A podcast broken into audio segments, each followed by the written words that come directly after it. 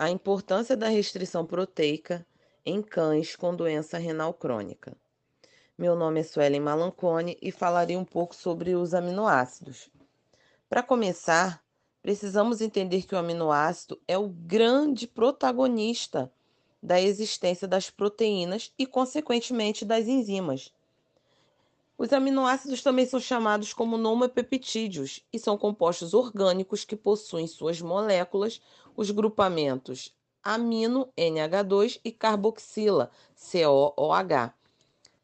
A diferença entre eles é feita pela cadeia lateral, conhecida também como radical.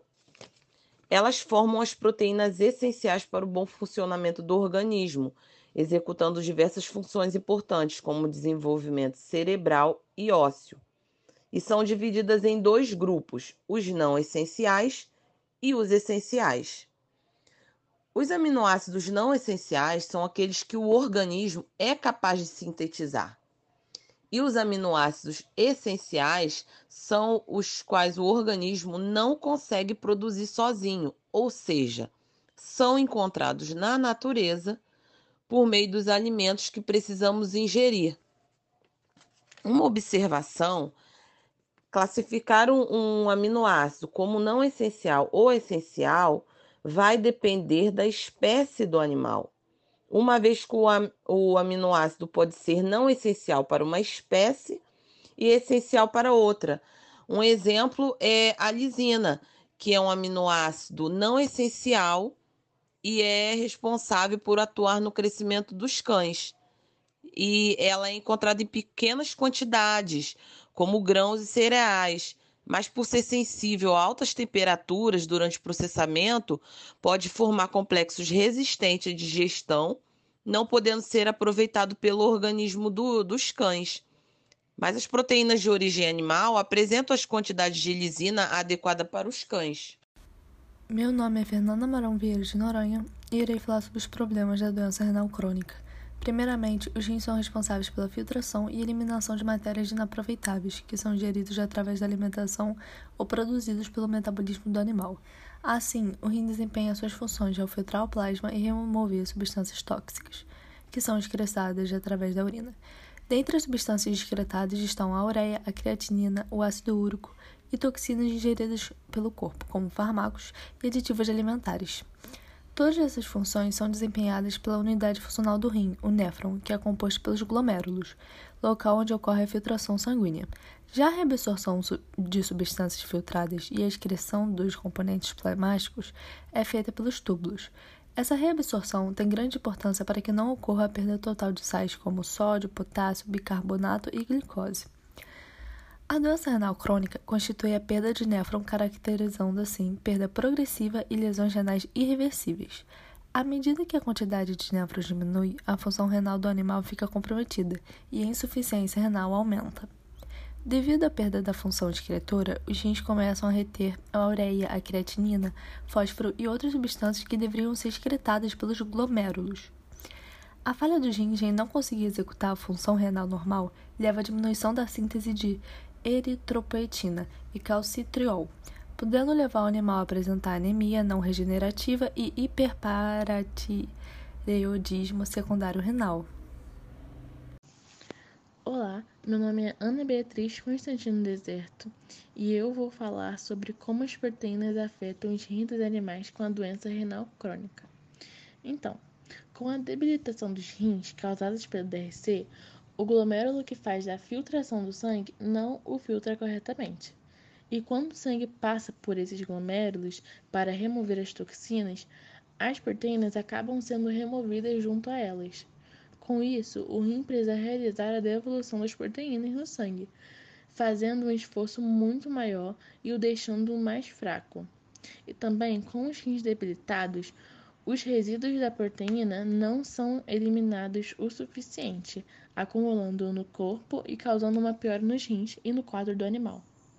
Meu nome é Lucas Amães Cordovil Barreto. Eu vou falar sobre a importância do balanceamento proteico em cães com problemas renais. A alimentação de um cachorro com dano renal tem como objetivo principal minimizar a carga do trabalho do rim, visto que este já não pode filtrar todas as toxinas do modo adequado. E manter o cachorro em um peso adequado, prevenindo assim um estado de desnutrição. Uma boa dieta para cachorro com insuficiência renal deve seguir os seguintes critérios: deve ser uma dieta baixa em sódio e fósforo, deve fornecer proteínas de elevado valor biológico, ricas em aminoácidos essenciais, em uma quantidade moderada. A hidratação deve ser ótima. Para isso, o cachorro deve ter sempre à sua disposição água fresca e limpa e deve optar preferencialmente pela comida úmida. Uma alimentação que respeite este princípio pode ser administrada através de alimentos balanceados, ração ou através da comida caseira, existindo controvérsia sobre qual o melhor método. Existem ações específicas que se adaptam perfeitamente aos requisitos nutricionais do cachorro com insuficiência renal. No entanto, alguns peritos consideram que a melhor alimentação nesse caso é aquela que se baseia na comida caseira e oferece unica, unicamente o alimento balanceado como complemento. Se finalmente decidir alimentar o cachorro através de comida caseira, devemos evitar incorporar aqueles alimentos que são ricos em fósforo. Não lhe dê leite e derivados, peixe, fígado de porco, chocolate, nozes, legumes, ovos, presuntos, bacon, salsicha. Por outro lado, os seguintes alimentos devem estar presentes na dieta caseira do cachorro, tais como arroz fervido, frango, fígado de frango, gelatina, polenta, entre outros alimentos. Meu nome é Jorge Luiz da Rocha. Vou falar sobre insuficiência renal em cães tratamento e, e amenização. Em casos crônicos, o tratamento da doença renal em cachorro geralmente inclui os seguintes pontos. Tem uma alimentação para cachorro com insuficiência renal, que se encontra rações e latas no mercado, formuladas especialmente para o cuidado do sistema renal. É importante que a comida seja nutritiva e tenha proteínas de alta qualidade. Além disso, se a comida for molhada, aumentamos o consumo de água que é muito necessário para esses animais. E também tem a forma, uma dieta natural, que pode ser feita, é, é, dieta caseira. É, tem também a hidratação. Devemos certificar de que o cachorro bebe água adequadamente. O veterinário deve avaliar a necessidade de administrar soro, seja por via oral, subcutânea ou intravenosa, para favorecer o conforto do cachorro. Deve dar a ele mais oportunidades de urinar se a frequência de micção aumentar é, tem os remédios. Controlar a sintomatologia são aqueles que podem ser usados para tratar os sintomas secundários da doença, como, por exemplo, aqueles que são administrados para controlar o vômito. Medicamentos para manutenção são aqueles que são prescritos para promover a qualidade de vida do animal. Sobre alguns deles existem evidências científicas que provam que são eficazes no prolongamento da vida de cães doentes, como o IECA e o acompanhamento veterinário, que é conveniente repetir os testes duas ou mais vezes ao ano, dependendo da evolução da doença. Além disso, um controle veterinário intensivo permite tratar os sintomas que surgem assim que eles aparecem, o que resultará em uma melhor qualidade de vida.